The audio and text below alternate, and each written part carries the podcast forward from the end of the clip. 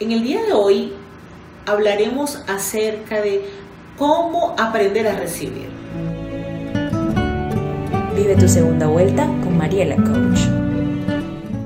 ¿Cómo el aprender a recibir condiciona el pasar al siguiente nivel? ¿Qué sucede con cuando en algún momento empiezas a tener cambios de amigos, de ir a sitios distintos o tener un aprendizaje distinto y cómo este cambio te está indicando que estás saliendo de la zona de repetición y acercándote a la zona de construcción.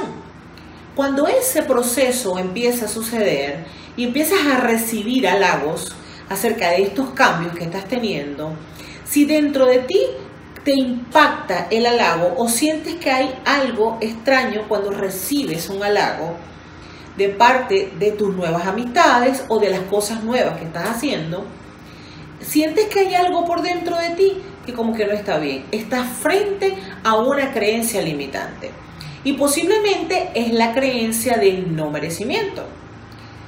La invitación que te hago el día de hoy es que observes cómo te sientes cada vez que alguien decide halagar algo de ti.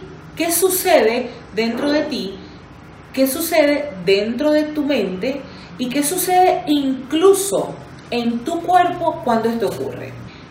Mi nombre es Mariela Villalobos y estoy aquí para acompañarte a descubrir nuevos talentos en tu vida.